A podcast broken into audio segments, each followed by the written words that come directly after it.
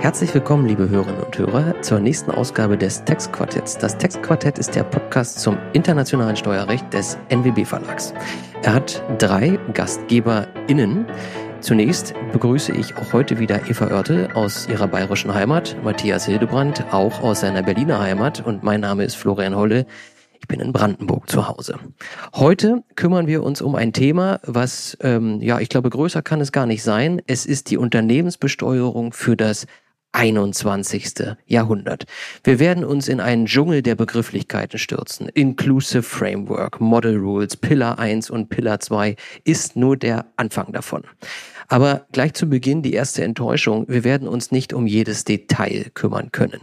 Deswegen haben wir einen Fokus und zwar werden wir uns auf die den Entwurf der EU-Richtlinie zur Umsetzung von Pillar 2 innerhalb der EU konzentrieren. Und wenn uns am Ende die Zeit nicht davonläuft, dann werden wir auch nochmal einen Blick auf Pillar 1 werfen.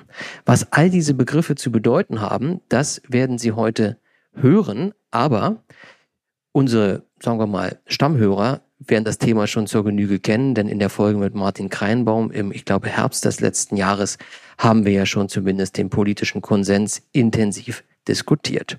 Dafür haben wir uns wieder einen Gast eingeladen und dieser Gast ist jüngst quer durchs Land gezogen. Man könnte auch sagen gefegt. Die Eva stellt sie uns vor und ich gebe das Wort weiter.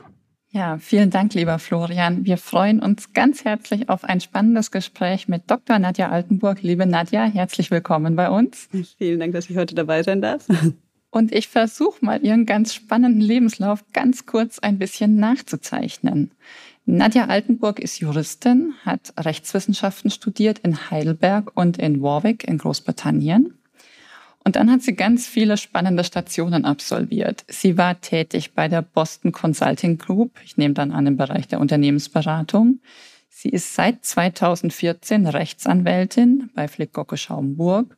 Sie hat in der Zeit seitdem sie der Kanzlei beigetreten ist, promoviert mit einem ganz spannenden Thema an der Universität Heidelberg, hat das Steuerberaterexamen abgelegt, hat dann zwischendurch in einer kleinen Auszeit, kann man sagen, ein Secondment bei der OECD absolviert. Ich glaube, äh, in einem Jahr 2018, 2019, wo es kaum spannender und vielfältiger hätte sein können, aber darüber werden wir ja auch gleich sprechen und ist seit 2020 assoziierte Partnerin eben bei Flickgocke Schaumburg zurück in der Beratungspraxis. Sie ist daneben Lehrbeauftragte im Masterstudiengang Unternehmenssteuerrecht an der Universität zu Köln und überhaupt, ja, man könnte an Florian anschließen, bekannt wie ein bunter Hund aus zahlreichen Veröffentlichungen, Veranstaltungen Vortragspanels im In- und im Ausland. Ich glaube, liebe Nadja, das kann man sagen. Du trägst auch viel in englischer Sprache vor, ähm, eben auch bei ausländischen Veranstaltungen, gerade auch zu dem Thema, über das wir heute sprechen können. Insofern ganz herzlich willkommen bei uns in dieser Runde. Wir freuen uns sehr.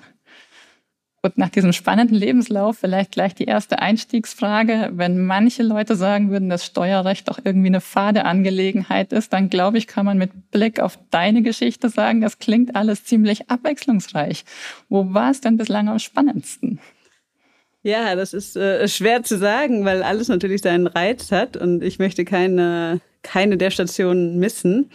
Ähm, was bei der Arbeit bei der OECD sehr bereichernd war, war natürlich dieser politische Aspekt und diese ja, politische Einfärbung der Arbeit und welche volkswirtschaftlichen Auswirkungen das hat und wie die Dinge ineinander greifen. Ähm, ich muss sagen, die Mandatsarbeit und die Projektarbeit, also ich mache ja vorwiegend Projektarbeit und keine laufende Steuerberatung, ähm, finde ich aber auch sehr spannend, weil man sich ja dann auch sehr stark mit seinem Mandanten identifiziert.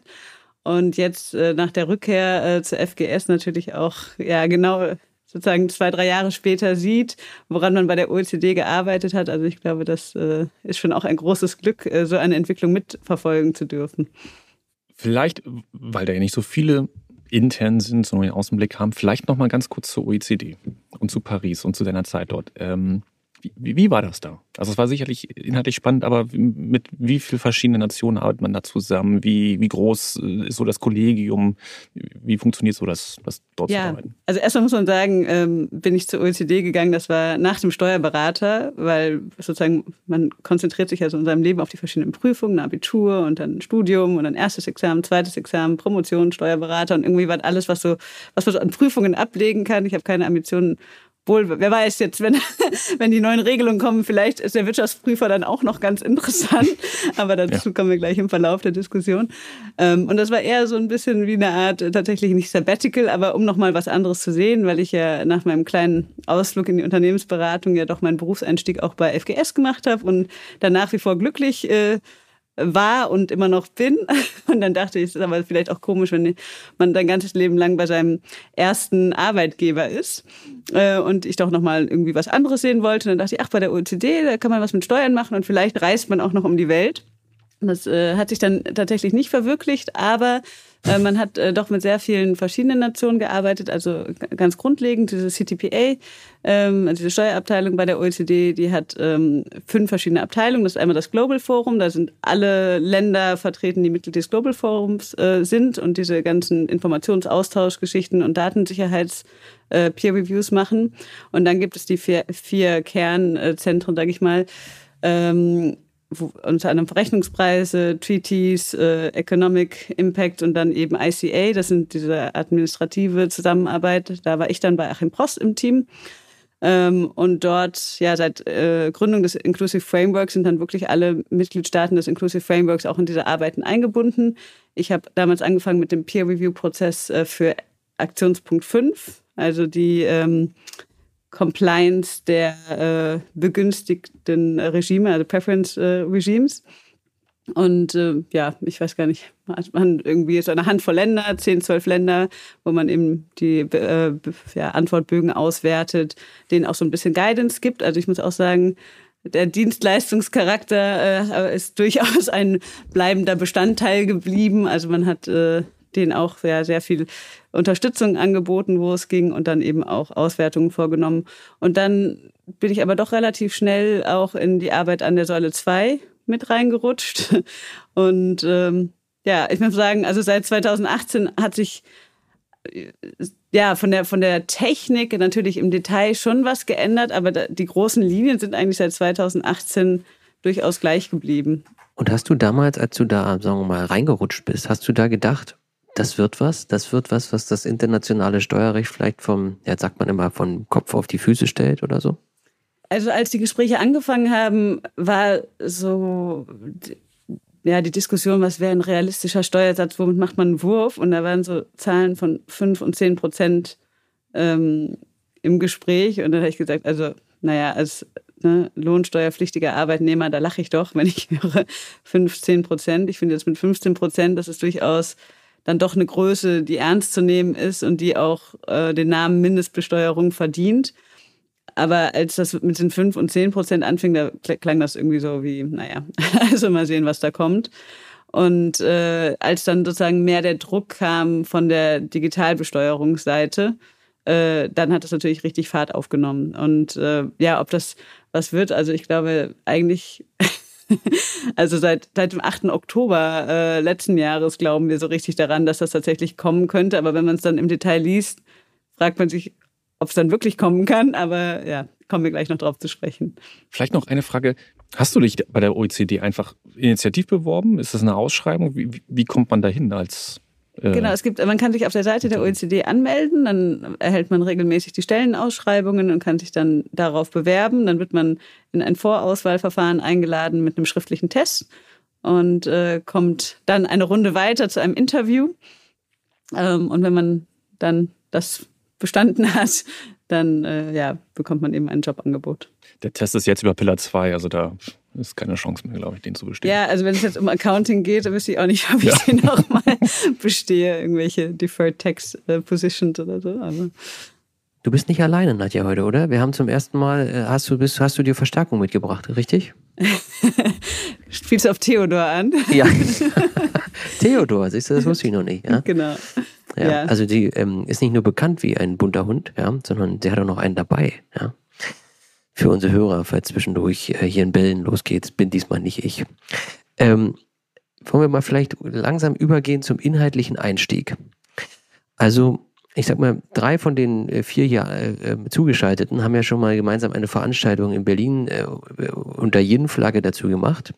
Damals gab es noch vier ähm, sagen wir mal, Maßnahmen, die angedacht waren. Sowas wie eine Superhinzurechnungsbesteuerung, Betriebsaus äh, Betriebsausgabenabzugsbeschränkung, eine Switch-Over-Rule und eine Subject, Subject to Tax Rule. Und wenn man jetzt in diesen Entwurf einer Richtlinie reinkommt, da kommen wir gleich zu, wie die entstanden ist, dann ähm, ist davon, glaube ich, gar nicht mehr so richtig viel übrig. Wir glauben, dass das einmal Sinn macht, vorneweg, bevor wir hier diese Abkürzungen uns um die Ohren hauen, darzustellen, um was es eigentlich geht.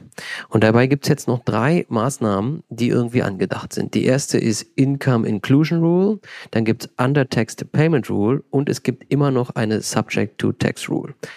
Nadja, kannst du uns kurz erklären, was diese drei jetzt noch übrig gebliebenen, sagen wir mal, grundlegenden Maßnahmen beinhalten?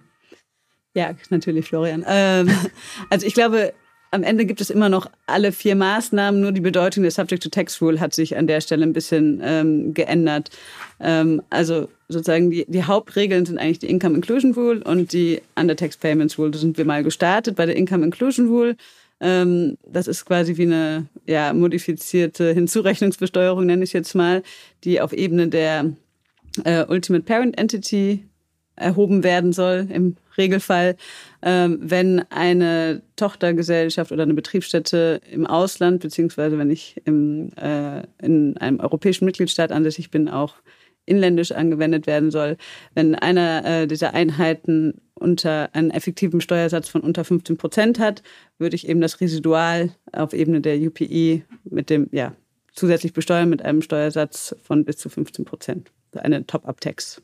Daneben gab es äh, ursprünglich die Undertax Payments Rule, die ja, ausgestaltet war als ein Betriebsausgabenabzugsverbot, was ganz oder anteilig ähm, greifen sollte, wenn ich keine wirksame Income Inclusion Rule habe. Das heißt, wenn ich Zahlungen an eine Gesellschaft leiste und dort nicht sichergestellt ist, dass ähm, die Gesellschaft mindestbesteuert ist, dass dann bei der zahlenden Gesellschaft der Betriebsausgabenabzug ähm, abgelehnt ähm, abgelehnt wird. Und das haben sie jetzt ein bisschen umgestellt in eine Art modifizierte Income Inclusion Rule. Ich glaube, von der Systematik ist es gar nicht so weit weg von dem ursprünglichen Design, nur dass wir es jetzt nicht mehr Betriebsausgaben, Abzugsverbot nennen, sondern eine Hinzurechnungsbesteuerung auf Ebene von anderen Gesellschaften vornehmen. Ähm, bei der Income Inclusion Rule, das sollte im, innerhalb der Doppelbesteuerungsabkommen durch eine Switch-Over-Regel gebildet werden, indem ich eben von der Freistellungsmethode in die Anrechnungsmethode wechsle, um dadurch eben zu gewährleisten, dass ich äh, die Mindestbesteuerung habe. Und die Annetex Payments Rule, die war dann eben ausgestaltet, dass ich äh, das als Subject-to-Tax Rule umsetzen kann. Im Laufe des Verfahrens war es dann so, dass äh, man den äh, Entwicklungsländern so ein bisschen ein Goodie hinwerfen sollte, wollte, wie auch immer. Und man gesagt hat, naja, äh, wäre es nicht auch ganz charmant, so eine Art Quellensteuer auf Zahlungen einzuführen, ähm, die an niedrig besteuerte Staaten gehen. Und da hat man äh, jetzt eben dieses Subject-to-Tax-Rule als eigenes Instrument erhoben, dass wenn ich Zahlungen in ein niedrig besteuertes Land tätige, ähm, ich 9% Quellensteuer einbehalten kann. Und dass ich das nicht in der Direktive finde, finde ich jetzt gar nicht so überraschend erstmal, weil das ja was ist, was ich auf, auf äh, Abkommensebene regeln würde, genauso wie die ähm, Switch-Over-Rule. Und sich die EU-Staaten da nicht so gerne einschränken lassen äh, von der EU, was den Abschluss von völkerrechtlichen Verträgen angeht, wahrscheinlich. Ähm, und sozusagen, jetzt haben wir noch sozusagen was Zusätzliches, Top-Up-Tax. Ja, das kam jetzt auch noch mit dazu. Und ähm, es gibt, ich kannte bisher nur Pop-Up-Läden. Top ja, das, das, ist, ähm, das sieht man an deinem Kleidungsstil regelmäßig, Matthias. ähm, und ähm, dann gibt's noch ein Größenkriterium, nämlich 750 Millionen. Das ist der Konzernumsatz, der erreicht werden muss, ähm, wenn man da drunter liegt, dann ist diese ganze, sagen wir mal, Regelungsklaviatur ähm, von eher untergeordneter Bedeutung. Man könnte auch sagen, nicht von Bedeutung. Aber vielleicht vorhin noch kurz die Frage zu den 750 Millionen, ähm, die ja auch äh, fürs Country-by-Country-Reporting äh, gelten. Eva, hast du die, die, die Zahl im Kopf, wie viele deutsche Unternehmen das betrifft? Ungefähr? Das ist natürlich noch ein bisschen alles Prognose, aber wir gehen so roundabout davon aus, dass ungefähr pro Jahr zwischen 650 und 800 deutsche CBCR abgegeben werden. Nicht alle von denen werden dann auch Minimum textpflichtig werden. Insofern liegt die Hausnummer irgendwo so im Schätzungswege bei 650 plus. Kann hm. man, glaube ich, Stand heute sagen. Dann wissen wir auch, wie viele Hörer wir haben. Aber für die anderen kann man ja die Schwellenwerte absetzen. Das muss ja nicht so bleiben. ja, das, wir mehr Hörer haben. Ja. Das ist, das, das ist eine ganz spannende Frage. Ja. Also jetzt könnten natürlich Hörer auf die Idee kommen, 750 Millionen Umsatz in der Gruppe, ja.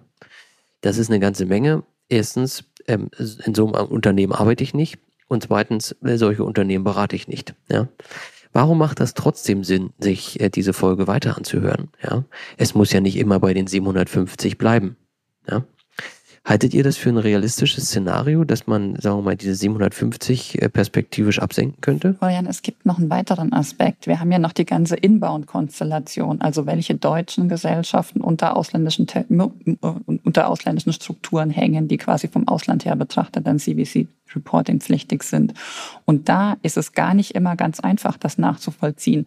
Da gibt es Tochtergesellschaften, die letzten Endes selber nicht wissen, wem sie ganz, ganz weit oben am Ende des Tages gehören. Und da können auch kleine und mittlere Beratungseinheiten durchaus mal dazu kommen, dass plötzlich diese Regelungen irgendwie im Verbund Anwendung finden. Also die tatsächliche Betroffenheit wird weitaus höher sein als diese vielleicht geschätzt 650 plus Mandatsverhältnisse in mhm. Deutschland. Und das ist ein ganz wichtiger Punkt, Eva, weil ja eigentlich jede Einheit ähm, die zu einer Unternehmensgruppe gehört, die unter diese Regeln fällt, eigentlich verpflichtet ist, so eine Erklärung abzugeben. Und nur wenn ich nachweisen kann, dass meine UPI diese Erklärung abgegeben hat, werde ich von dieser Regelung befreit. Das heißt, also wenn ich nicht weiß, wer meine äh, Ultimate Parent Entity ist und nicht weiß, wer dort abgibt, dann muss ich eigentlich mich ranhalten und äh, mich selber darum kümmern und das aufarbeiten weil, wie wir gerade eingangs ja schon mal ein bisschen andiskutiert haben, die Strafen, die vorgesehen sind in dieser Richtlinie, sind äh, durchaus verheerend ausgestaltet. Und wenn man es mal durchdekliniert, müsste man eigentlich sagen, wenn äh, eine deutsche Einheit, die tatsächlich zu einer Gruppe gehört, die unter diese Regeln fällt, nicht nachweisen kann, dass auf Mutterebene eine solche Erklärung abgegeben wurde in einem Staat, mit dem auch der Informationsaustausch gewährleistet ist, die hat dann diese, diese Erklärung nicht abgegeben, mit der Folge, dass ich eigentlich äh, 5% vom Umsatz als Strafe zahlen muss. Ja, das ist der Wahnsinn mit den 5%. Also das ist, glaube ich, nochmal wichtig zu sagen, wie, wie hoch die Strafen da sind. Dann bleiben nämlich die Hörer dran. Ja, 5%, 5 vom des Umsatz. Umsatzes. Wer Verrechnungspreise man, macht, weiß, ja. wie viel das ist. ja. Das ist ähm, aus meiner Sicht völlig verrückt, ja. Und ich kann mir nicht erklären, wie sowas in einem Vorschlag der also EU drinstehen kann. Aber gut, das steht da drin. Fünf Prozent des Umsatzes, wenn die Erklärung entweder zu spät eingereicht wird, da gibt's immer noch ein Auffangbecken, dass man einmal darauf hingewiesen wird und dann, glaube ich, was ist das, sechs Monate dafür Zeit hat. Gut, okay. Aber auch wenn die Erklärung falsch ist, und äh, zumindest in der aktuellen Ausgestaltung kann ich da kein Ermessen irgendwie herauslesen. Das heißt, es ist dann fünf Prozent festzusetzen. Matthias, ähm, jetzt mal aus deiner Perspektive in einem Unternehmen tätig, was glaube ich auch diese Größenkriterien reißt. Ähm, das macht doch irgendwie sensibel, oder? Das macht total sensibel. Und ich habe ich es eben schon gesagt, da war Eva noch nicht dabei. Ähm, ich glaube nachher, dass die, die, die Einnahmen über die Strafe höher sind als äh, über die Steuer als solche, wenn das wirklich so bleibt. Nee, das ist totaler Irrsinn. Das ist ja der Wahnsinn. Eine Frage ist aber unbeantwortet geblieben. Das hat Eva sehr elegant gemacht. Kann ich verstehen aus ihrer Perspektive. Deswegen frage ich die anderen beiden nochmal. Glaubt ihr, dass das mit den 750 Millionen dauerhaft Bestand haben wird? Ich glaube, äh, zumindest mittelfristig fristig ja, weil, ähm, also wo kommt die Zahl her? Wir wissen es nicht genau, aber wahrscheinlich ist es ja doch angelehnt an das Country-by-Country-Reporting. Da gilt die ja auch noch. Und äh, sicherlich ist auch ein bisschen äh, der Gedanke, so wir führen es erstmal ein, wir gucken, wie es läuft. Und dann wird es vielleicht mal ein bisschen abgesenkt. Äh, noch ist es nicht passiert beim CBCA, kommt mittelfristig vielleicht. Also es wird auch auf, bei, für CBCA ja schon diskutiert, ob man das auf 500 Millionen absenkt. Ähm, also auch schon seit zwei, drei Jahren. Also von daher, äh, ich glaub, glaube halt, es ist halt aneinander gekoppelt. Ne? Wenn ich äh, die CBC-Schwelle senke, dann ja, und, und was ist die Rechtfertigung, ne? Diese, wo kommen die 750 Millionen her? Warum, warum hat man die? Und das, das Hintergrund ist sicherlich, dass man denkt, die Größeren haben irgendwie die größeren Ressourcen, äh, dieses Thema einzuführen. Ähm, ansonsten es, also aus Gerechtigkeitsgesichtspunkten muss man eigentlich sagen, alle, die international tätig sind. Ne? Aber das ist nochmal ein guter Punkt, Matthias. Ne? Also es gibt keine Rechtfertigung, warum große Unternehmen mindestbesteuert sind und kleine Unternehmen nicht. Also wer sich sozusagen fragt, ist diese Richtlinie... Da gibt es nur die ökonomische Rechtfertigung für mich, dass einfach der administrative Aufwand dann höher ist als die Steuer selber? Das finde ich ist eine total spannende Frage, auch mit Blick auf die Grundfreiheiten innerhalb der Europäischen Union. Wie kann man eigentlich rechtfertigen, dass große Unternehmen, also große Unternehmen über 750 Millionen, ich würde die als sehr große Unternehmen einordnen wollen, ähm, jetzt ähm, hiervon betroffen sind und die Unternehmen darunter nicht. Da kann man sich ja schon die Frage stellen, ist das nicht eine Ungleichbehandlung ein Stück weit? Ja. Ähm, und wie kann man das rechtfertigen? Kann man es damit rechtfertigen, dass man sagt, naja, diese besonders großen Unternehmen haben eben auch, wo auch immer, mehr Möglichkeiten, Steuergestaltung zu betreiben oder diese großen Unternehmen können es sich leisten, ähm, äh, compliant zu sein. Das ist, glaube ich, auch mit einem riesen Aufwand verbunden, kommen wir vielleicht auch noch zu. Aber das finde ich schon eine spannende Frage, wie man eigentlich diese 750 Millionen rechtfertigen will und die Unternehmen darunter eben davon befreit. Ja. Also Florian, ich vielleicht hat dazu jemand eine Meinung. Ich, ich habe dazu eine Meinung und ich glaube, es ist schon so, dass es natürlich jetzt immer schwer ist zu pauschalieren und selbstverständlich, wenn ich sage über oder unter 750 Millionen, fällt dir wahrscheinlich aus deiner Praxis ein Unternehmen ein, für das meine These jetzt nicht greift. Aber in der Tendenz kann man schon sagen, dass der mittelständisch geprägte Bereich unter den 750 Mio wesentlich weniger steuergetriebene Gestaltung, internationale Gestaltung tätigt als der Konzernbereich. Im Konzernbereich sehen wir schon nochmal ganz andere Hausnummern und ganz andere Möglichkeiten in der Betriebsprüfung. In der Pauschale, ja. Also bitte auch draußen bei den Hörern um Verzeihung, dass ich da jetzt niemanden im Einzelnen genau äh, einschließen oder ausschließen möchte bei dieser These. Aber ich glaube, was man schon bei der Minimum Tax sagen muss, dem Grunde nach dient sie in gewisser Weise schon auch dem deutschen Mittelstand, insbesondere dem, der jetzt noch nicht die 750 Millionen Schwelle reißt und noch nicht betroffen ist, weil da natürlich schon Ungleichgewichte auch eben in der Gestaltungsmöglichkeit vorhanden sind. Aber da möchte ich dann direkt gegenhalten, Eva, weil wir über eine Mindestbesteuerung nicht als Missbrauchsabwehrmaßnahme diskutieren, sondern als keine Ahnung, Fairness und Erhalt äh, des Binnenmarktes, wie auch immer. Weil wenn es darum ginge, dass die Großen mehr Gestaltungsmöglichkeiten haben und mehr Schabernack treiben, dann muss man ja sagen, wie viel Prozent der Großen sind das denn? Also da hätte ich jetzt auch mal aus dem Bauch raus gesagt, dass wahrscheinlich 90 Prozent da relativ langweilig unterwegs sind. Ich sag mal, die politische, die politische Message hinter diesem äh, Projekt ist, glaube ich, klar. Die Großen sollen zur Kasse gebeten werden. Eva, jetzt kommen wir nochmal zu dem Zeitstrahl. Das ist, glaube ich, sehr sportlich, was man vorhat. Kannst du uns das einmal kurz erläutern, wie da so die, sagen wir mal, nächsten zeitlichen Schritte angedacht sind? Also wenn wir alle Bälle nehmen, die gerade in der Luft sind, dann wird das leider nichts mit einer kurzen Antwort. Ich kann es mal versuchen zu skizzieren. Ich glaube, Nadja hatte völlig recht, dass der Stichtag der 8. Oktober letzten Jahres war. Seitdem ist diese Einigung im Inclusive Framework und BEPS und anschließend dann die Billigung durch die G20-Finanzminister und Staatschefs im Oktober gab. Ich glaube, seitdem muss man sich wirklich jetzt ernsthaft damit befassen, dass diese Regelungen kommen. Danach ging es aber, finde ich, jetzt Schlag auf Schlag rund um Weihnachten. Wir hatten am 20. Dezember die Veröffentlichung von Model Rules durch die OECD. Wir hatten am 22. Dezember ein sogenanntes großes Weihnachtspaket der EU-Kommission, unter anderem mit dem Richtlinienvorschlag zu Säule 2. Unter französischer Ratspräsidentschaft wird aktuell mit Hochdruck der Richtlinientext der Säule 2 verhandelt. Die Franzosen streben an, eventuell noch im März ECOFIN die finale Einigung herbeizuführen, andernfalls auf jeden Fall noch während ihrer Präsidentschaft, dann eben spätestens im Juni ECOFIN. Dann hätten wir sozusagen damit die verbindliche europäische Richtlinie und die wäre dann bis Ende des Jahres in das nationale Recht aller Mitgliedstaaten umzusetzen, so dass wir zum 01.01.2023 in jedem Fall verbindlich die sogenannte Income Inclusion Rule im deutschen Recht in Kraft haben sollten. Die Undertext Payment Rule äh, soll nach dem jetzigen Richtlinienvorschlag um ein Jahr verzögert in Kraft treten, also zum 01.01.2024 volle Wirkung entfalten. Aber selbst wenn es bei diesem in Anführungsstrichen verzögerten Zeitplan für die beiden einzelnen wichtigen Bestandteile der Säule 2 bleibt, glaube ich, ist es völlig richtig, was du gesagt hast, Florian. Das ist mega ambitioniert. Ein Fahrplan, der im Prinzip vorsieht, dass wir bis Ende des Jahres die komplette nationale Rechtsumsetzung für Säule 2 haben. Aber äh, ja, ich weiß nicht, ob die Runde das hier für realistisch einschätzt. Ich glaube schon, dass es durchaus realistisch sein kann einfach weil der politische Gesamtdruck so hoch ist aus den Gründen, die ich skizziert habe, ähm, aus weiteren Gründen, die man jetzt noch anführen könnte. Ich denke, Nadja fallen da auch noch ein paar ein. Ich, ich würde einfach mal an Sie übergeben. Ich glaube, man muss damit rechnen, dass es so kommt. Ja, ich halte das durchaus auch nicht äh, für ausgeschlossen. Also ich, vielleicht drücke ich erstmal weitere äh, Bedenken aus. Und zwar, ähm, sagst ja ganz richtig, äh, der, ne, die Franzosen drängen auf eine Einigung. Wir haben aber gerade auch die Frist laufen, Stellung zu nehmen zur Richtlinie seitens der Kommission. Also es gibt eine Stellungnahmefrist, die ist die letzten Tage immer einen Tag weitergelaufen, bis die Übersetzungen da sind. Ich glaube, es ist irgendwann Anfang April. Wenn natürlich vorher die Einigung eintritt, fragt man sich so ein bisschen, was bringt dann noch die Stellungnahme?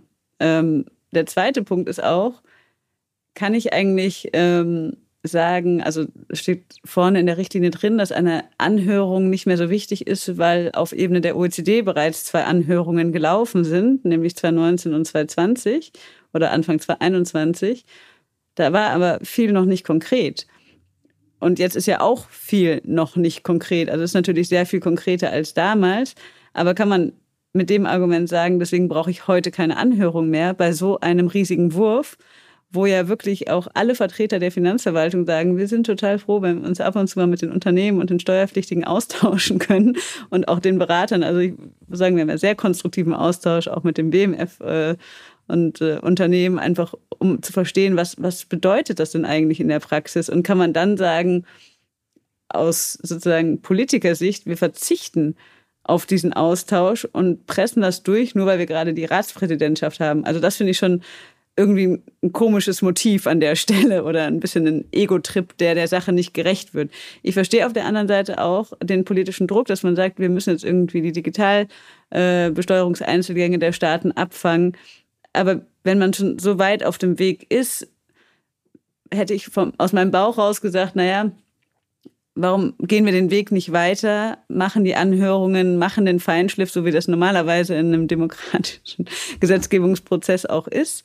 Ähm, und meinetwegen im besten Falle machen wir einen Dry Run und jeder versucht das mal umzusetzen. Und äh, das zieht aber noch nicht scharf vor 2024 oder vor 2025. Also diese vermeintliche Erleichterung im ersten Jahr aus Rücksichtnahme auf die Umsetzungsschwierigkeiten der Unternehmen ist die Abgabefrist nicht 15 Monate, sondern 18 Monate. Also man kann ja froh sein, wenn das Gesetz überhaupt bis zum 1. Januar 2023 steht. Also wenn wir uns äh, die ATAT-Umsetzung angeguckt haben, war das ja auch eine lange Geburt. Naja, und dazu noch, ähm, sozusagen, dann bin ich auch gleich durch.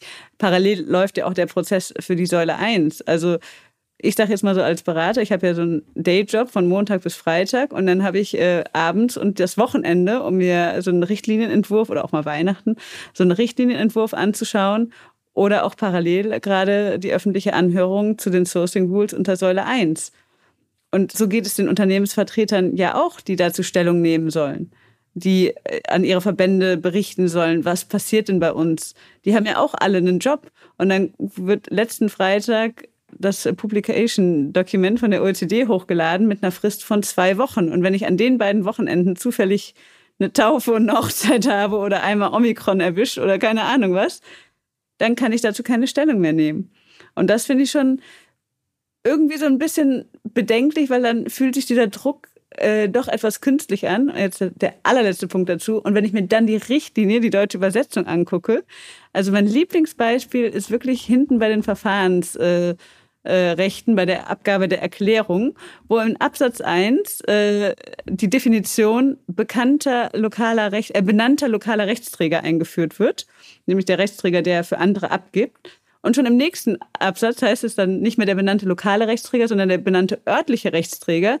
Und einen dritten Absatz weiter heißt es erklärungspflichtig benannter Rechtsträger. Also die Übersetzung, ich, ich sage jetzt nicht, dass sie durch Google Translate gejagt wurde, aber die wurde auf jeden Fall nicht nochmal ordentlich Korrektur gelesen. Das sieht man vorne und hinten. Und was mache ich denn mit so einer Richtlinie? Die lege ich aus, die versuche ich zu verstehen und auszulegen. Aber wenn ich schon so wenig Vertrauen in die Übersetzung haben kann, und vielleicht der englischen Sprache nicht mächtig, dann muss ich jetzt warten, bis das Gesetz irgendwann kommt.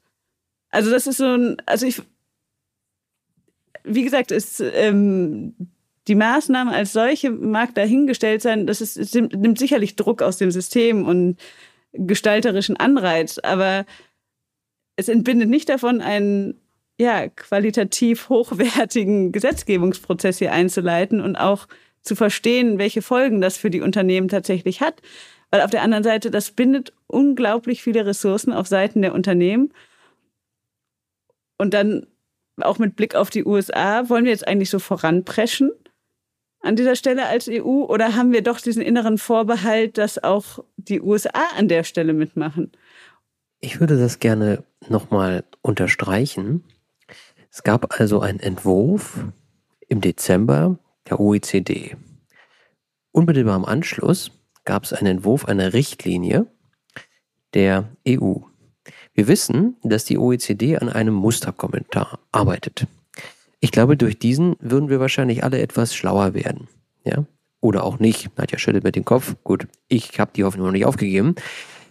Und jetzt aber stellt sich für mich so ein Stück weit die Frage, ob die EU jetzt die OECD überholen will. Ja? Haltet ihr das für ausgeschlossen, dass die EU-Richtlinie verabschiedet wird, bevor äh, man sich auf OECD-Ebene final verständigt? Und äh, die nächste Frage, die ich ähm, habe, ist mit Blick auf das deutsche Gesetzgebungsverfahren. Wenn wir ein, an ein, sagen wir mal, normales deutsches Gesetzgebungsverfahren denken, dann nimmt ein solches ja mit einem ähm, vielleicht Diskussionsentwurf, Referentenentwurf, Regierungsentwurf, Diskussion im Deutschen Bundestag, äh, Bundesrat am Ende und so weiter manchmal bis zu einem halben Jahr an Zeit ein. Das bedeutet für mich, dass man doch eigentlich jetzt schon beginnen muss, das nationale Recht zu verfassen. Und ähm, ich sag mal, wenn wir in den, in, den, in den Spätfrühling, in den Frühsommer gehen, müssten wir doch auf nationaler Ebene beginnen, intensiv zu diskutieren, wie wir das denn ins deutsche Recht implementieren wollen. Und das alles, das, diese, all, all die Schritte, die ich gerade aufgezählt habe, sollen passieren, bis zum Ende des Jahres und ich habe die große Hoffnung, dass man dann nicht äh, am 23.12.2022 im Bundesrat dieses Gesetz verabschiedet. Ähm, dann ist es zwar am 1.1. implementiert, ja, ins deutsche Recht und kann man sagen, anwendbar, wunderbar, aber dann gibt es für die Unternehmen keinerlei Möglichkeit mehr, sich darauf vorzubereiten. Ja, dann ist es so, dann ist es im Gesetz und dann muss man es ab 2023 befolgen irgendwie habe ich dann Bauch, habe ich da Bauchschmerzen. Und ich kann auch nicht verstehen, warum man das, sagen wir mal, jetzt so ähm, schnell über die Bühne bringen will. Ähm, ob das nur damit zu tun hat, dass in Frankreich irgendwie Präsidentschaftswahlen sind und da muss sich irgendwie jemand, sagen wir mal, nochmal damit brüsten, so ein Ergebnis zu haben. Ähm, äh, politisch kann ich das verstehen. Ich glaube, der Sache wird das nicht gerecht. Ja. Ähm, also ich habe da große Zweifel. Vielleicht auch mal ganz kurz aus meiner Sicht. Äh, ich kann da nur, nur, nur zustimmen. Also das, im Tech-Bereich würde man sagen, man startet mit so einem Minimum Viable Product. Man macht erstmal irgendwie, probiert aus und dann verbessert man das immer weiter. Das, das kann man im Gesetzgebungsverfahren so natürlich nicht machen. Das äh, funktioniert funktioniert so nicht. Und äh, je schneller man ist, umso mehr hat man, oder es ist natürlich die Gefahr, dass man handwerkliche Fehler hat. Und ich stemme mich auch daran, gerade, dass es halt keinen Dry-Run sozusagen gibt, dass man erstmal sagt, so, wir probieren äh, im ersten Jahr und guck mal, wieso die äh, sozusagen die Rückmeldung der Unternehmen ist. Also was, was können sie da tatsächlich berechnen, was kommt an, sondern so wie die Richtlinie jetzt hier aufgebaut ist, da stehen Regelungen drin und dann gibt es diese Strafen, wenn man es nicht richtig macht. Und das ist schon also das Gesetz müsste mindestens vorsehen, dass die ersten fünf Jahre diese Sanktionen nicht greifen. Also ja. stellt euch mal vor, am 1.23 äh, gilt dann dieses Gesetz und dann fange ich an, das in Ruhe anzugucken. Dann sind da natürlich 20 Fälle drin mindestens, die nicht geregelt sind. Dann versuche ich die irgendwie klar zu kriegen. Und am Ende weiß ich doch hundertprozentig, dass mein erst, also mit Glück nur das erste Jahr, aber ich glaube schon, also ich sag mal, bei über 50 Prozent das erste Jahr nicht korrekt erklärt wird. Was ich auch nicht verstanden habe, ich meine, ich habe das jetzt noch nicht bis, in, bis ins letzte Detail studiert, ja, gebe ich ganz ehrlich zu. Aber wenn ich, wenn ich mich richtig erinnere, steht irgendwo drin, dass diese Richtlinie nach einem Jahr, sagen wir mal, einer Revision unterzogen werden soll. Warum? Naja, weil ähm, dann wahrscheinlich auch dieser OECD-Kommentar fertig sein wird. Ja, ja, Herrgott nochmal, warum wartet man denn dann nicht ab, ja, und verschiebt diese Richtlinie, bis man eben auf OECD-Ebene diese Arbeiten beendet hat? Also der Kommentar, der soll ja Mitte nächsten Monats rauskommen. Ne? Das wäre schon ungefähr im Gleichklang. Ich habe jetzt so von dem, was ich gehört habe, steht da schon einiges drin, was, was erläutert, aber so der Sonderfall, der dann individuell immer eintritt, also sind jetzt keine Fallbeispiele, das ist jetzt nicht so wie unsere äh, DBA-Musterabkommenskommentierung oder so, die wirklich umfassend und ausschweifend ist, also wie auch, ne, ist ja auch alles neu also ich glaube nicht, dass es jetzt sozusagen der große Wurf für das Verständnis ist. Ich glaube, der Blueprint hilft uns da auch schon eine ganze Ecke weiter. Ne? Wieder was dazugelernt. Vielleicht nur mal so zur Gesamtmengelage. Ich verstehe völlig jede kritische Anmerkung, die jetzt hier so von euch vorgetragen wurde. Und ich könnte mich da selber auch mit ganz vielen Punkten ganz kritisch einreihen, weil selbstverständlich wird einem auch, gerade in den Ländern, wo man ja dann insbesondere die Vollzugsverantwortung auch eines Tages hat, ähm, wird einem auch schwummrig bei der Vorstellung, wie das ab nächstem Jahr alles passieren soll. Aber um die Frage des Warum passiert das alles so schnell, vielleicht doch noch mal irgendwie so ein bisschen in den Mittelpunkt zu rücken. Das Ganze ist ja nicht zu Unrecht als Architektur eines globalen Kompromisses bezeichnet worden. Und das ist halt echt ein Kompromiss. Man kann jetzt, wenn man hier die Reaktionen auch so aufnimmt, sagen, ein echt guter Kompromiss, weil er tut jedem verdammt weh. Jedem Beteiligten, weil jeder die Bauchschmerzen an seiner Stelle irgendwie vorantreiben muss. Aber es ist eben eine globale Lösung, die insbesondere ganz viele unilaterale Digitalsteuern und Sondersteuern hoffentlich dauerhaft vermeidet. Und wenn wir uns jetzt vorstellen, dass jeder Staat seine unilaterale Lösung sucht, gerade nach den Ereignissen der Corona-Krise, wo es eben Wirtschaftszweige gibt, die durch die Decke gegangen sind und die irgendwie jetzt im Moment nicht so ganz fair besteuert werden in vielen Staaten und dass dann alles über x Prozent vom Umsatz pauschaliert gelöst werden würde, dann würde die Welt da auch nicht einfacher werden, weil das könnten wir auch eben nicht über DBA-Lösungen oder sonstiges abbilden. Wenn wir das dann dauerhaft lösen wollten, auch diese Diskussion in Deutschland dauerhaft aufkommen würde, wie löst denn jetzt jetzt Deutschland das Problem, auch durch eine Digitalsteuer oder irgendwas ähnliches, dann sieht am Ende in zwei, drei Jahren Diskussion, wenn diese Sachen wie Pilze aus dem Boden schießen, die Steuerlandschaft auch nicht viel besser aus. Insofern glaube ich, muss man mal ganz klar sagen, das ist jetzt im Moment vielleicht nicht der absolute Königsweg, der da gegangen wird. Aber es ist auch völlig utopisch, sich vorzustellen, dass die Welt nochmal so wird, wie sie vor 10, 15 Jahren vor Beginn des BEPS-Projekts war. Es hat sich total viel getan. Jeder Staat versucht, einen Teil vom Steuerkuchen zu kriegen. Die Unternehmen haben sich nochmal massiv bewegt. Und das hat jetzt alles irgendwie eine Konsequenz, die sich halt in den nächsten zehn Jahren wieder einruckeln muss. Und das versucht man jetzt hier eben über diese zwei Säulen, insbesondere wahrscheinlich vor allem auch Säule zwei, irgendwie in den Griff zu kriegen. Und jetzt müssen wir halt mit vereinten Kräften einfach schauen, wie weit wir kommen. Nadja hat es ja schon angesprochen, es gibt ja immerhin viel Dialog zwischen den internationalen Organisationen und der Steuerwelt, den sogenannten Stakeholdern. Das finde ich so ein schöner Begriff, so alle, die sich irgendwie dafür interessieren und einbringen wollen, kann man gar nicht so richtig übersetzen ins Deutsche. Und auch unser BMF tut ja wirklich viel jetzt, um ins Gespräch zu kommen und, und auch wirklich zuzuhören an, an den Problempunkten. Und, und vielleicht versuchen wir das irgendwie auch mal in positive Energie umzuwandeln, einfach zu sagen, wir machen da jetzt draußen, wir bringen da neue Energien rein. Wir müssen ja auch in der deutschen Verwaltung viel voranbringen, ja, sowohl bei prozessualen Fragen als auch bei Digitalisierung Digitalisierungsfragen. Und vielleicht ist das jetzt so der Moment, wo man mal die Kraftanstrengung auch wirklich aufbringt, wo auch mal die Politiker alle gefordert sind, dann die notwendigen Richtungsentscheidungen zu treffen. Und lasst uns doch einfach mal was Positives draus machen. Das wäre jetzt vielleicht so mal ja, der Punkt, den ich auch in den Raum stellen wollte. Die Alternative zu dem, wäre noch schlimmer, will uns die Eva Oertel sagen und daraus ziehen wir jetzt die Energie. Ähm, ich muss trotzdem noch mal Wasser in den Wein schütten. Ja. Am Anfang dachte ich nämlich, na gut, jetzt gibt es dann zukünftig eine globale Mindestbesteuerung, ähm, sowas wie eine Super HZB, ja. Und dann könnte man ja auf die, sagen wir mal, Idee kommen, dass dann die bisherige Hinzurechnungsbesteuerung abgeschafft würde und dass, sagen wir mal, bisherige ähm, Betriebsausgabenabzugsbeschränkungen abgeschafft würden, weil wir hätten ja dann die Mindestbesteuerung. Dadurch, dass wir jetzt aber, sagen wir mal, diese 750 Millionen Größe haben, ist natürlich diese Idee der radikalen Vereinfachung des internationalen Ertragssteuerrechts dahin, weil all diese Regime werden natürlich zukünftig nebeneinander laufen. Ähm, ja, da wollte ich einfach nochmal dazu ergänzen. Was wünschst du dir, Florian? Dass die Schwelle runtergesetzt wird und die CFC-Rules abgesetzt ja, werden? Das oder? Ist, Nadja, das ist natürlich ein ganz fieser Trick, den du machst. Ja, es ist natürlich viel einfacher zu sagen, das ist alles nicht gut, ja, als ähm, konkrete Vorschläge zu machen, was besser ist. Ja. Ähm, also das ist ein wichtiger Punkt, den habe ich auch bei der OECD gelernt, weil ich ja auch Feedback ausgewertet habe in dem Prozess. Äh, also bei der ersten Anhörung war ich noch dabei. Nur jammern geht auf den linken Stapel, konstruktive Kritik geht auf den rechten Stapel. also die wird auch ja. gehört und ausgewertet, aber genau, ähm, ne, und Eva, also gute Erinnerung, es wird kommen, machen wir das Beste draus, gehen wir inhaltlich drauf ein. Ich glaube, wofür man sich jetzt halt einfach stark machen muss, ist, ähm, dass diese Sanktionen nochmal überdacht werden und überarbeitet werden und dass vor allem sozusagen diese Ramp-up-Phase ähm, mit berücksichtigt wird. Ne? Also einfach auch die Notlage von den Unternehmen, die nicht wissen, wer ist meine UPI, was muss ich hier eigentlich erklären, ne? wer bin ich, wo bin ich, diese Geschichte und dann eben auch Anfangsfehler, also auch eine klare Regelung, was, was ist eigentlich eine nicht richtige Erklärung an der Stelle.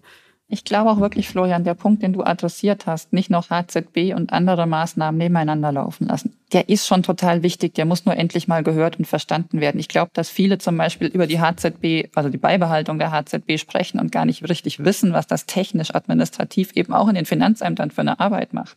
Ich weiß, dass das eine große Forderung der Wirtschaftsverbände ist, die HZB zumindest dann auch für diese 750 Mio-Konzerne abzuschaffen. Das ist aber auch eine echte Forderung der Finanzverwaltung.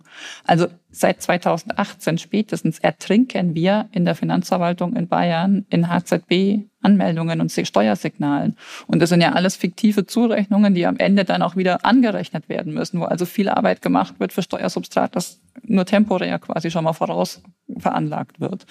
Und da ist auch ein echtes Interesse ja, der Verwaltung, hier zu einer Entbürokratisierung zu kommen. Es verstehen halt nur viele nicht, die darüber sprechen. Deswegen ist, glaube ich, das ein Punkt, Florian, den kann man schon noch weitertragen und auch, wie Nadja gesagt hat, sich eben an vielen Stellen doch noch zumindest für Kleinigkeiten stark machen. Ja, es wäre erstmal, Nadja, die weiß über einen Satz. Ich glaube, es ist undenkbar, dass der, äh, dass die Niedrigsteuergrenze im Rahmen der Hinzurechnungsbesteuerung nicht auf 15 Prozent abgesenkt würde. Ja, also das wäre, also wenn das nicht passieren würde, ja, also da würde ich den guten Glauben verlieren. Ja, äh, ich wollte sagen, dass wir die HZB ja gar nicht mehr unilateral abschaffen können. Ja, ja genau. Das ist ja, das ist, mhm. das ist eine Frage, die habe ich Martin Kreimbaum in, bei der IFA in London bei so einem kleinen Zeitpanel gestellt. Ja, da habe ich gesagt, naja, äh, wenn das dann am Ende mit, mit einer Richtlinie kommen sollte, ja, dann wäre es doch ganz wichtig, dass man in diesem Rahmen dann auch gleich vielleicht andere Richtlinien wieder mit aufhebt, weil wir können ja gar nicht mehr national davon zurücktreten. Und ja. ähm, ich habe das noch nicht erlebt, dass eine Richtlinie, die im Raum ist, irgendwie also zurückgenommen wurde. Vielleicht kann ich mich nicht erinnern, aber im steuerlichen Bereich kann ich mich nicht daran erinnern. Ja. In dem Richtlinienvorschlag, den wir jetzt haben, da fehlt eigentlich genau dieses Kapitel dass man die HZP zurücknimmt. Ja. Für nee, nee, alle, die, die über 750 Millionen sind. Da steht, die, die ist total super, die bleibt. Ja, da steht, da steht. Ja, ja und das ist falsch. Also, genau. Ein, ein Kapitel fehlt. We are running out of time. Ähm, wir müssen jetzt vielleicht doch nochmal zu Inhalten kommen. Wir haben das sehr schön geschafft, bislang drum herum zu reden. Jetzt vielleicht nochmal zu eins, zwei, drei ähm, ganz konkreten Inhalten. Wir haben also einen OECD-Entwurf und wir haben einen EU-Entwurf und vielleicht müssen wir kurz darüber sprechen, wo sich diese beiden voneinander unterscheiden und warum sie sich voneinander unterscheiden. Wer ist denn bereit, da mal den Aufschlag zu machen? Das kann ich machen, das ist auch ganz schnell gemacht. Und zwar ist der große Unterschied, die europäische Regelung, also die EU-Regelung, soll auch gelten für rein national tätige große Unternehmensgruppen, die über 750 Millionen Umsatz haben. Wo man sich fragen kann, was soll das einerseits und das andere, gibt es das überhaupt? Ja, ist das ein Feigenblatt oder nicht? Ja, ähm, ja, Unternehmensgruppen über 750 Millionen, vielleicht irgendein Energieversorger, der lokal tätig ist, kann man sich schon irgendwie vorstellen ähm, wird es schon geben. Die Intention dahinter ist, glaube ich, klar. Man will irgendwie den Grundfreiheiten gerecht werden. Wenn man das jetzt nur grenzüberschreitend machen würde, hätte man irgendwie ein Stück weit ein Problem. Kommt man irgendwie vielleicht auch in die ähm, Cadbury-Rechtsprechung. Da gibt es dann welche, die sagen, ja, aber ist ja nicht irgendwie ähm, Gestaltungsmissbrauch hier in dem Fall, kann man die wirklich übertragen. Also das sind, glaube ich, tiefe Wasser. Ähm, aber äh, soweit ich es verstanden habe, versucht man sozusagen diesen grenzüberschreitenden Mechanismus zu übertragen auf rein innerstaatliche Unternehmensgruppen, um eben die Europarechtskonformität herbeizuführen. Aber was ist eigentlich denn das Ergebnis, wenn ich nur in Deutschland einen Stromversorger habe? Was berechnet der denn dann? Also welche ja. Steuer kommt denn da raus? Ja, Matthias, diese Frage finde ich total elegant. Ja, äh, ich könnte dir das jetzt ad hoc nicht vorrechnen. Ja, aber die Frage der Top-Up-Tax kommt dann ganz stark zurück.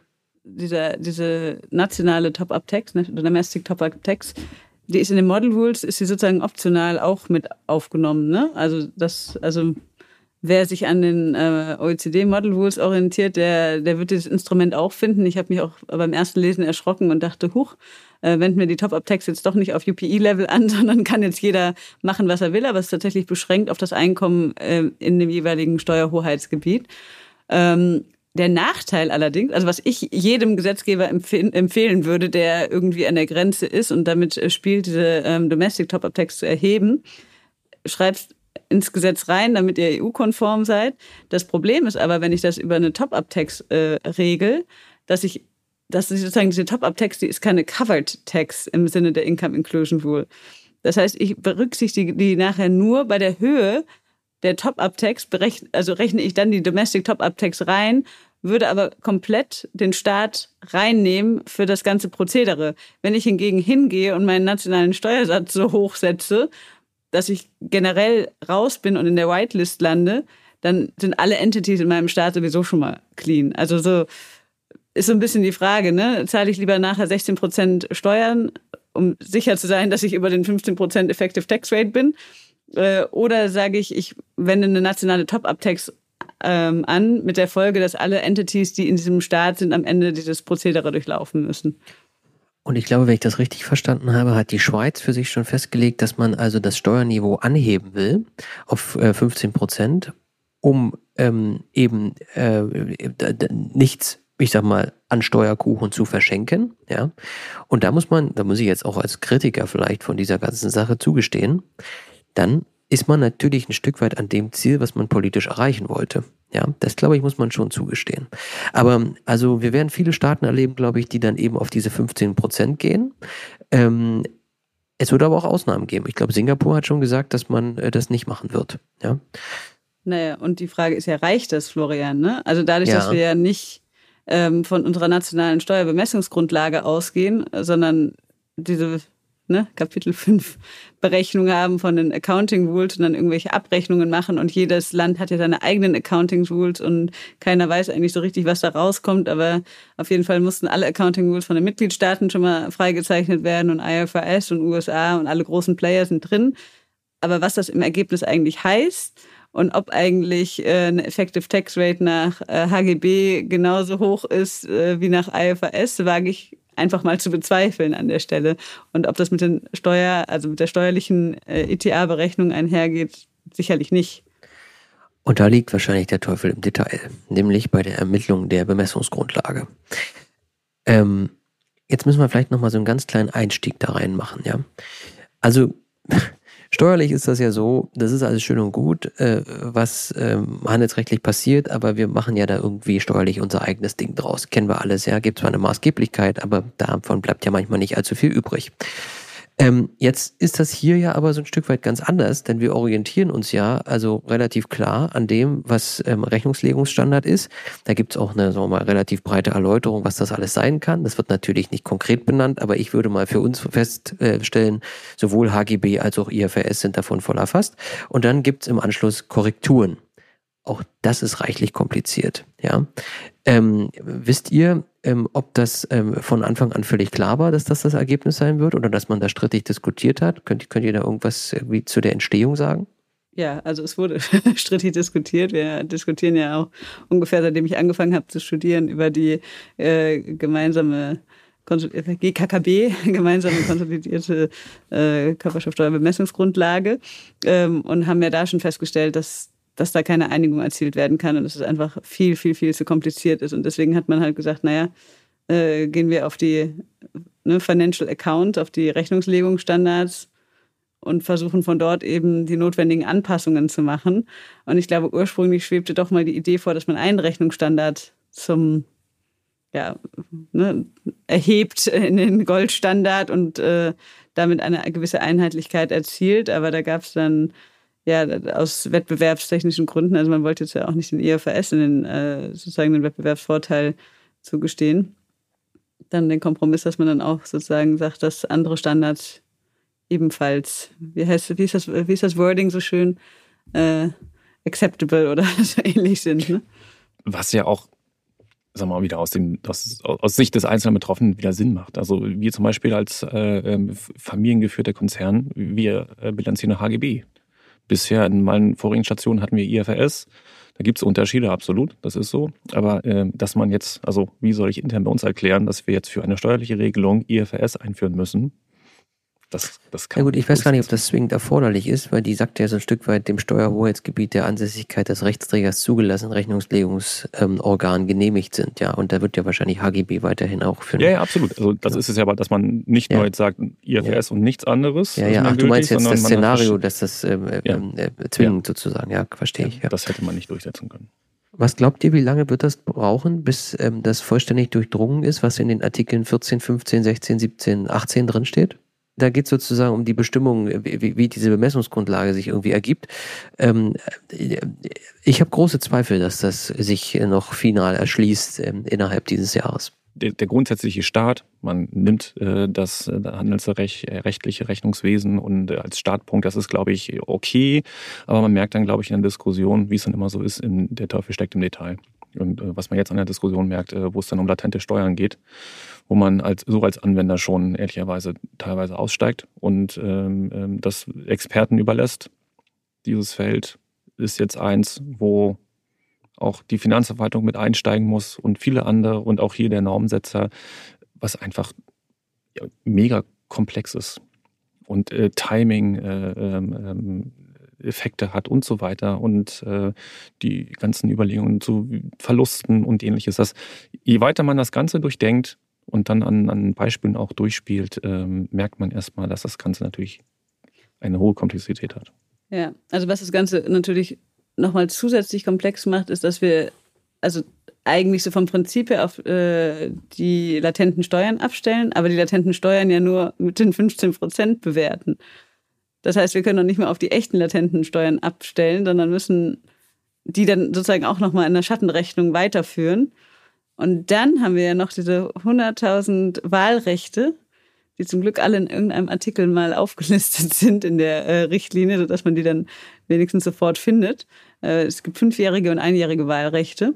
Und die kann man dann immer nur, also einmal für fünf Jahre wählen. Wenn man es abwählt, dann darf man sie auch fünf Jahre nicht wieder neu wählen. Also das das wird schon auch herausfordernd für die Steuerabteilungen, das entsprechend nachzuhalten. Also das ist es halt. Man kann nicht auf den, wenn man zum Beispiel jetzt nach IFRS bilanziert, einfach auf, den, äh, auf die IFRS-Bilanz äh, abstellen, sondern es wird nochmal eine weitere Bilanz, ähm, also eine, eine, eine steuerliche IFRS-Bilanz entstehen, weil genau diese Punkte dann abweichen von dem, was, äh, was das Accounting macht. Durch diese ne, äh, eingeschränkten Wahlrechte. Natürlich wird man in der Praxis versuchen, das irgendwie im Gleichlauf zu haben, aber ich gehe davon aus, das wird nicht in jedem Fall klappen. Also ich glaube, Florian, es gibt eine technische Antwort und eine praktische Antwort. Rechtstechnisch wird das noch zu unendlich langen Diskussionen führen, die wir über Jahre, um nicht zu sagen Jahrzehnte wahrscheinlich führen, wenn wir davon ausgehen, das bleibt so über Jahrzehnte. In praktischer Hinsicht, glaube ich, kann sich alles ereignen, weil wir ja vorhin auch schon festgestellt haben, es wird Staaten geben, die ihr Besteuerungsniveau signifikant anheben. Es sind sicherlich Unternehmen auch gut beraten, über die ein oder andere Umstrukturierung nachzudenken, vielleicht aus der ein oder anderen Komplexität rauszugehen, aus ganz vielen Gründen, weil ja auch ganz viele Effekte ineinandergreifen werden. Säule 1 Effekte, Säule 2 Effekte. Dann haben wir jetzt heute noch gar nicht drüber gesprochen, aber ein schöner neuer Ball, der auch in der Luft ist, die Unshell Directive, die sich nochmal mit substanzschwachen und substanzlosen ähm, Teilen einer Gesellschaftsstruktur auseinandersetzt, dann die Hinzurechnungsbesteuerung. Also ich glaube, man muss schon mal sehr genau überlegen, auch als Unternehmen, wie komplex stelle ich mich auf oder ziehe ich nicht doch einiges wieder gerade und dann komme ich an vielen Stellen vielleicht auch wieder auf ein neues Fahrwasser. Insofern wird ganz, ganz, ganz viel ineinander greifen und dann wird sich auch noch die Frage stellen, mit welchem Fingerspitzengefühl die Verwaltungen und die Jurisdiktionen jeweils dann ab 2024, 2025 hingucken auf das Ganze. Deswegen rechtstechnisch sehr, sehr viele Grundsatzfragen, die sehr lange ungelöst bleiben. Rechtspraktisch, glaube ich, kann es in beide Richtungen Effekte geben. Sehr belastende, aber eventuell auch entlastende. Ich habe jetzt wieder versucht, Hoffnung zu machen. Aber da sage ich gleich, Umstrukturierungen ist so ein Schlagwort. Das hat ja ein eigenes Kapitel in der Richtlinie auch. Ich muss sagen, ich habe es äh, im Detail noch nicht durchdrungen. Aber für mich hört es sich so an, dass das ein echter ähm, Pitfall sein könnte. Also auf jeden Fall sollte ich darauf achten, dass ich dann handelsrechtlich äh, nicht zum gemeinen Wert äh, unterwegs bin, sondern dort auch die Buchwertfortführung nehme, was ja bei uns in der Praxis eher selten ist. Also meistens machen wir es ja handelsrechtlich äh, ne, aufdeckend und steuerlich zum Buchwert. Das finde ich ist natürlich grundsätzlich mal eine total schlaue Idee, zu sagen, wie muss ich denn meine Struktur anpassen, um, sagen wir mal, dem administrativen ähm, Spitzen hier vielleicht aus dem Wege zu gehen, ja. Ähm, jetzt sagt Nadja völlig zu Recht, ja, aber auch Umwandlungen können ja dann in der Zukunft unter dieses Regime fallen, auch schwierig. Da würde man jetzt auf die Idee kommen, dann muss das schließlich noch einfach dieses Jahr machen. Ja, genau. Das würde aber ja. heißen, das würde aber heißen, dass man schon genau wissen müsste, welche Auswirkungen es denn in diesem Jahr hätte. Ja, und auch sagen wir mal, so ein Umstrukturierungsprozess ist ja jetzt nicht von heute auf morgen gemacht, ja, sondern so ein bisschen Vorlauf braucht man ja auch. Gelegentlich gibt es da die ein oder andere Hürde, die man überspringen muss, wo man sich mal ein bisschen länger drüber Gedanken machen muss. So, jetzt habe ich nochmal sensibilisiert für das Thema, glaube ich. Gibt es da verbindliche Auskünfte auf, äh, am laufenden Band, Eva? Und ein bisschen schneller? Dass wir dieses Jahr noch durchkommen? ich habe noch gar keine verbindliche Auskunft zu Säule 2 gesehen, aber äh, ich sage euch Bescheid, sobald die erste nee, da ist. Ich meine ja zur vorherigen Umstrukturierung, um das alles ein bisschen einfacher gestalten zu können. Also ich glaube, das kann jetzt tatsächlich noch niemand, weil die alle ja noch beschäftigt sind, sich das jetzt mal anzugucken, was da alles so kommt. Und wie gesagt, Säule 1 wird ja auch nochmal einen Rieseneffekt haben, wenn da jetzt mehr bekannt wird. Und ein paar andere Aktionen haben ja auch nochmal Breitenwirkung. Aber Matthias, wenn du so viele offene Rechtsfragen bei Umstrukturierung hast, melde dich jederzeit gerne bei mir. Da, da machen wir was.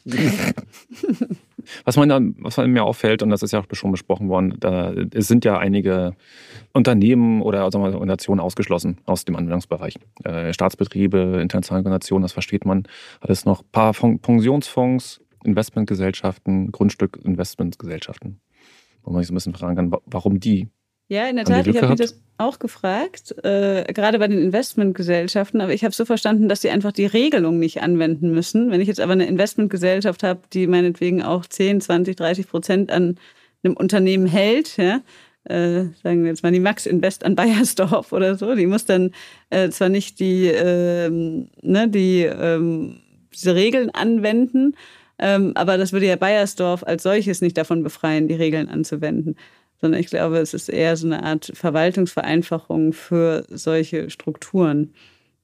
Also das hängt jetzt auf, das, auf die Investmentgesellschaft gemünzt, ne? Und Pen Pen Pensionsfonds ebenso, würde ich mal schätzen, dass es sozusagen nur den, die Organisation als solche nicht treffen soll, aber nicht an die Beteiligungsgesellschaften, die darunter hängen. Also absolut, Nadja, das ist im Moment auch unser Verständnis. Und das macht es natürlich nochmal wieder breiter in der Wirkung ähm, wenn Gesellschaften dann eben auch doch in, der, in unteren Strukturen betroffen sein können. Aber das ist natürlich, also sozusagen für die unteren Strukturen dann auch relativ gut zu wissen, wenn sie wissen, ah, ich werde von einem PE-Fonds oder so gehalten, dass sie dann sagen, okay, der interessiert mich nicht und ich höre bei mir auf, ne? Und gucken, also äh, nehme mich als äh, UPI an der Stelle wahr.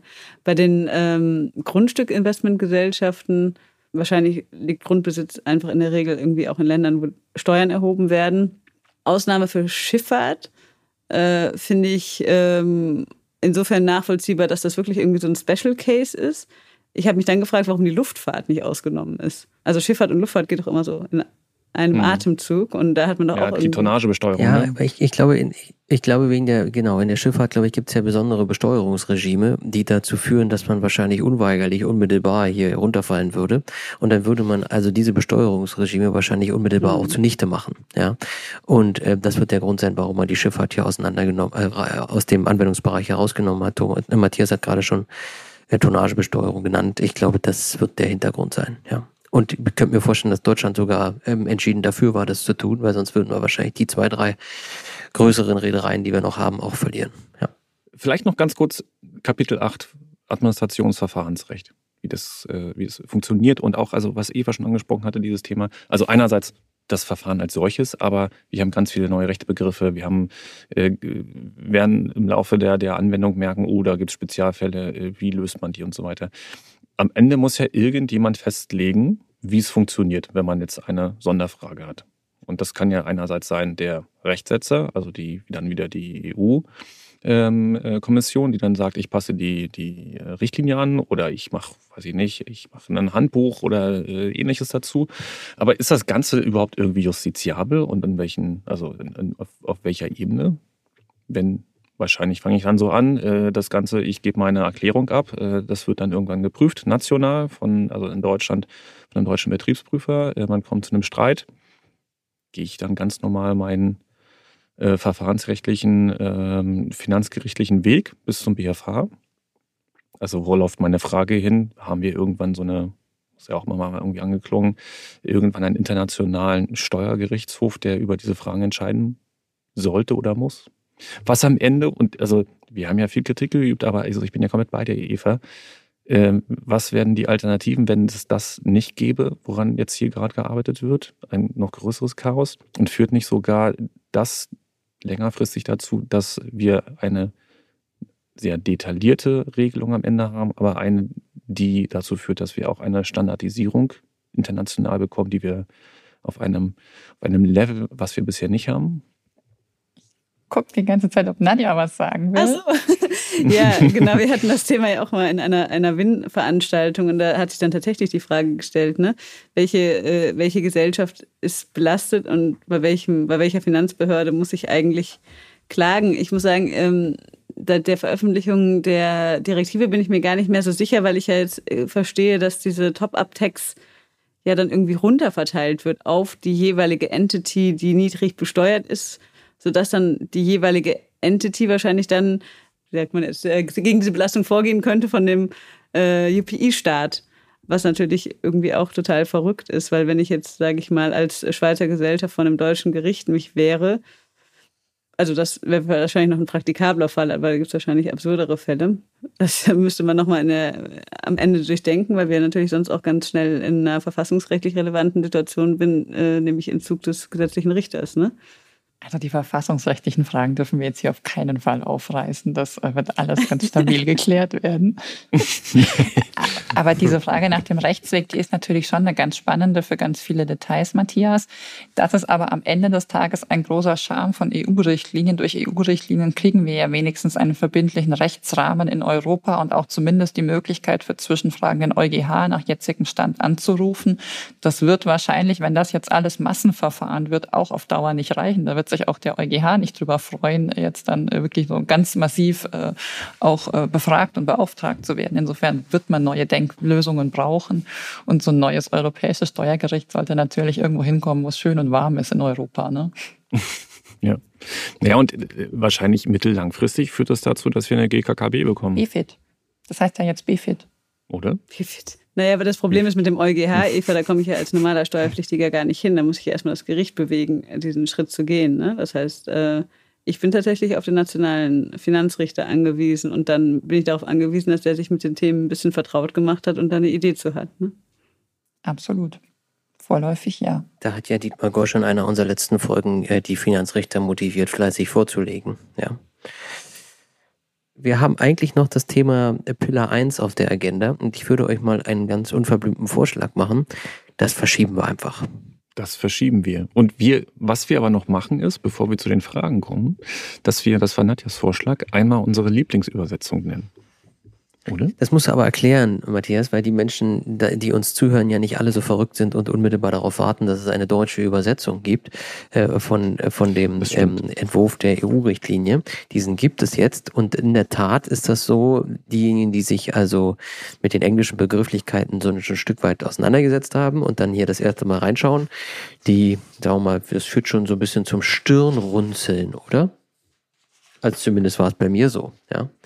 Also umgekehrte Ertragseinbeziehungsregelung, das finde ich schon gar nicht so schlecht, ja. Also ich sag mal jetzt, äh, ich bin ja durchaus großer Fan der deutschen Sprache, aber wenn ich mir diese beiden Begrifflichkeiten nochmal zu Gemüte ziehe, umgekehrten Ertragseinbeziehungsregelung, dann kann ich mir darunter aber mal so überhaupt nichts vorstellen. Under Text Payment Rule vielleicht aber auch nicht. Das stimmt, genauso. Also das ist, das glaube ich, kann total spannend, weil, äh, also ob das dann später heißen wird, auch im Deutschen, ne? ob man dann spricht von der Under-Tax Payment Rule und äh, UTPR äh, davon spricht, oder ob das im Deutschen dann mit dem Prüfer zusammen heißen wird, die UEER. Und ist die deutsche Finanzverwaltung oder das BMF jetzt daran gebunden, diesen Begriff umgekehrte Ertragseinbeziehungsregelung zu übernehmen? Oder Stimmt. Ist da nochmal so eine eigene Kreativität gefragt? Also die Amtssprache ist Deutsch. Ja, ne? ja, ja, genau. Ich kann Ihnen mal ein Beispiel aus meiner täglichen Praxis, ja. Ich habe Kollegen, die machen momentan nichts anderes und wenn die sich dann mit diesen Begrifflichkeiten, und für die ist das ja völlig normal, ja, ich meine, das wird unseren Hörern genauso gehen, wenn sie die ersten drei Fälle davon behandelt haben, dann werden sie sozusagen auch diese Begrifflichkeiten in Fleisch und Blut übernehmen. Aber wenn sie als Außenstehender diesen zuhören und diese Begrifflichkeiten nur hören, dann denken sie, sie machen was anderes, ja. Die sind beruflich in einer ganz anderen Sphäre unterwegs. Das hat mit Steuern nichts zu tun. Da kommen jetzt also Begrifflichkeiten auf uns zu und ich glaube, diese Einstiegshürde, die muss man einfach nehmen und sich nochmal irgendwie, ähm, ja, also damit beschäftigen, was die denn Begriffe eigentlich bedeuten. Ja. Ansonsten ist es schwer zu folgen. Das ist doch super für die jungen Hörer. Die können ganz neu anfangen. ja, genau. ich, sag, ich, ich habe heute jemandem gesagt, also jeder, der Betriebs, betriebswirtschaftlicher Steuerlehre also promovieren will, ja, also dieses Thema gibt garantiert ganz viel her. Ja, ähm, da kann man sich drauf stürzen. Ja. Das ist so ähnlich wie damals die Abschaffung des Anrechnungsverfahrens, die wir auch alle nicht mehr Ja, das war, Matthias, du bist ja ein bisschen älter. Das hast du ja noch mitgemacht, ja. Ich habe es in der Betriebsprüfung mitgemacht, tatsächlich, ja. So, jetzt kommen wir schnell noch zu den Veröffentlichungen. Ähm, ganz kurz, da nur ganz kurz. Äh, ich möchte noch ein ja. Plädoyer äh, aussprechen, dass man, also dadurch, dass diese Begrifflichkeiten, äh, ne, umgekehrte Ertragseinbeziehungsregelung oder Befolgungsanpassung oder so, sowieso keine Bedeutung im Deutschen haben, ähm, dadurch, dass es ein internationales Projekt ist und man sich international dazu abstimmen wird, hätte ich fast eine Präferenz, so hässlich Denglisch ist, dass man sich tatsächlich weiterhin an den OECD-Begrifflichkeiten orientiert, damit wieder jeden, also damit ich jedenfalls weiß, wenn der Franzose anfängt zu sprechen, was er eigentlich gerade meint. Weil wenn der das jetzt auch noch übersetzt, und die Franzosen übersetzen ja auch alles ja, in ihre eigene Sprache, das dann nochmal zurück zu übersetzen, also ich glaube, dann sind wir am Ende wirklich lost in translation.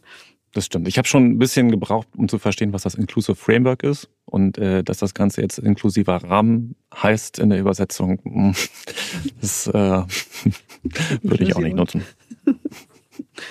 Wenn man in der NWB ein bisschen sucht nach Pillar 1 und Pillar 2 oder in der NWB-Datenbank in der IWB, dann, dann wird man da auch fündig. Und äh, nur ein kurzer Hinweis äh, noch zu dem an Aufsätzen, was es schon gibt.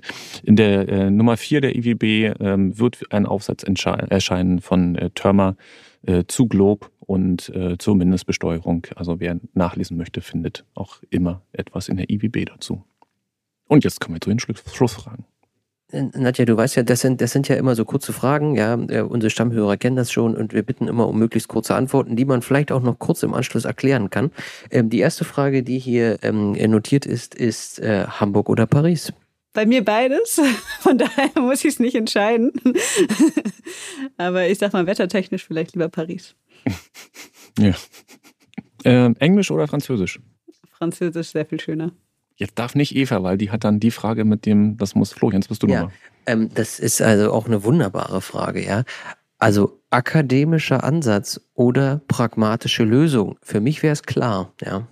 Also als FGS-Mitarbeiter sage ich natürlich äh, akademischer Ansatz. Als Mensch mit Gefühl sage ich pragmatische Lösung. Sehr schön. Dann, dann nehmen wir doch das Gefühl gleich in die nächste Frage mit. Ich habe sie gut verstanden, meine Kollegen glaube ich nicht ganz so. Amtsschimmel oder Aktenhund?